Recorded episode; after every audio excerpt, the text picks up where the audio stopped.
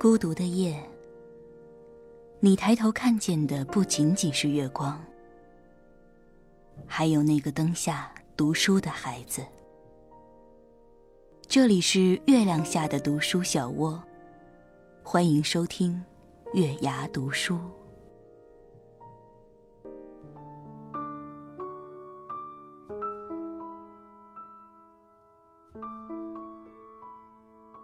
嗨，晚上好，欢迎收听月牙读书，我是主播平月。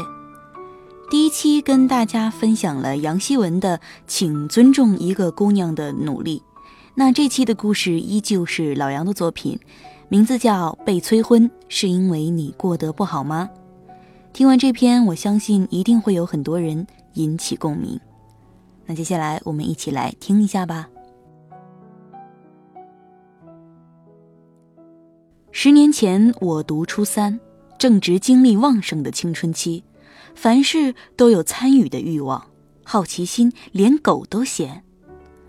楼上李阿姨常来家里做客，和妈聊天的话题永远是女儿愁嫁的问题。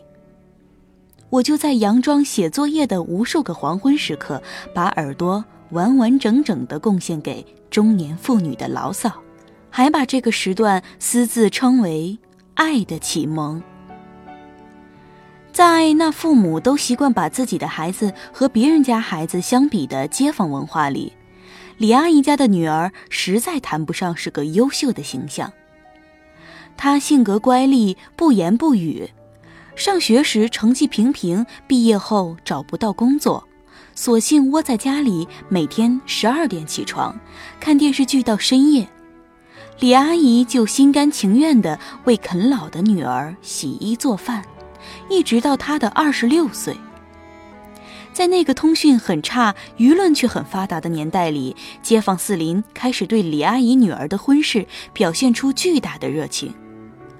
李阿姨呢，渐渐在人前抬不起头来，她害怕对上的目光仿佛都在讲：“瞧瞧。”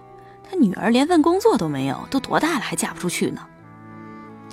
因此，我在家中经常看到这样的场景：李阿姨一边扒拉着头发，一边忧心忡忡地跟我妈说：“你看看，就为我姑娘找对象这事儿，我愁白了多少头发。”我妈也愁苦满容地安慰着：“别急呀，大姐，总会遇到合适的。有什么条件不错的小伙子，我也帮你留意啊。”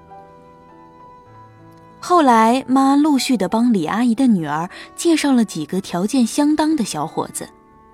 李阿姨也总是把一袋一袋九宝桃放到我家的茶几上。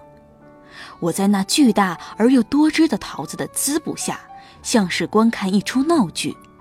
看见李阿姨的女儿在众多的相亲对象中周旋，有时因为年龄大遭别人的拒绝。也有时因为没有新房去拒绝别人，在匆忙的姿态中挑挑拣拣，兜来兜去，终于在一个渐渐冷却的初秋，李阿姨的女儿赶在二十七岁来临前，急匆匆地跳进了婚纱里，和一个在国企工作、家住的不太远、双亲健在、新房正在装修的二十九岁男人结了婚。参加婚礼时，我挤在人群中观看琐碎的仪式。李阿姨心中的一块石头终于落了地，那两个正值青春的新人却显露出疲惫而苍老的面相，在结拜时终于松了一口气的姿态，竟像是夏天结束时被风重重捶打在地的烂桃。那是我第一次对婚姻产生恐惧，结婚。可以成为一件多么不快乐的事！为了熄灭邻里传播闲话的热情，为了成全老人的心愿，为了用两个人的相互取暖避开孤独奋斗的日子，却唯独没有成全婚姻中要实现的自我快乐。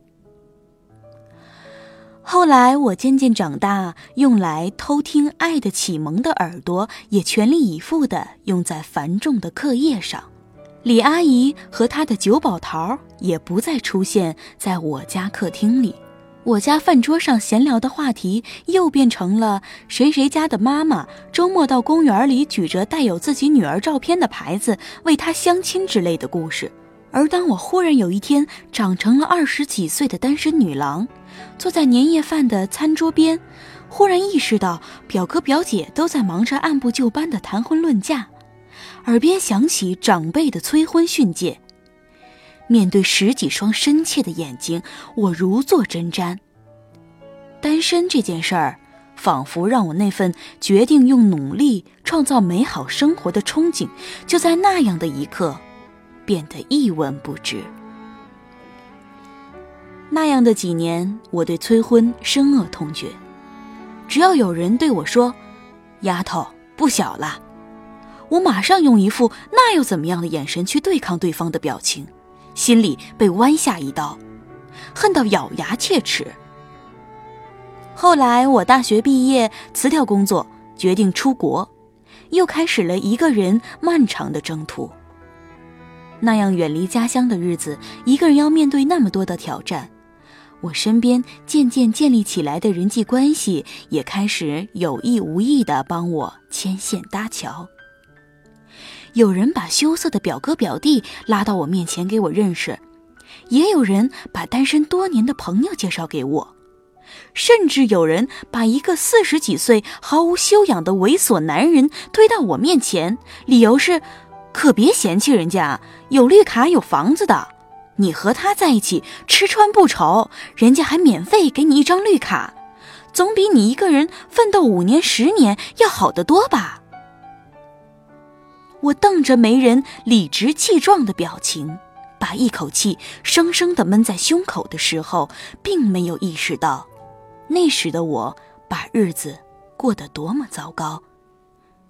薪水稀薄，辛苦很多，也没有办法，没有心思去照料自己疲惫的身子。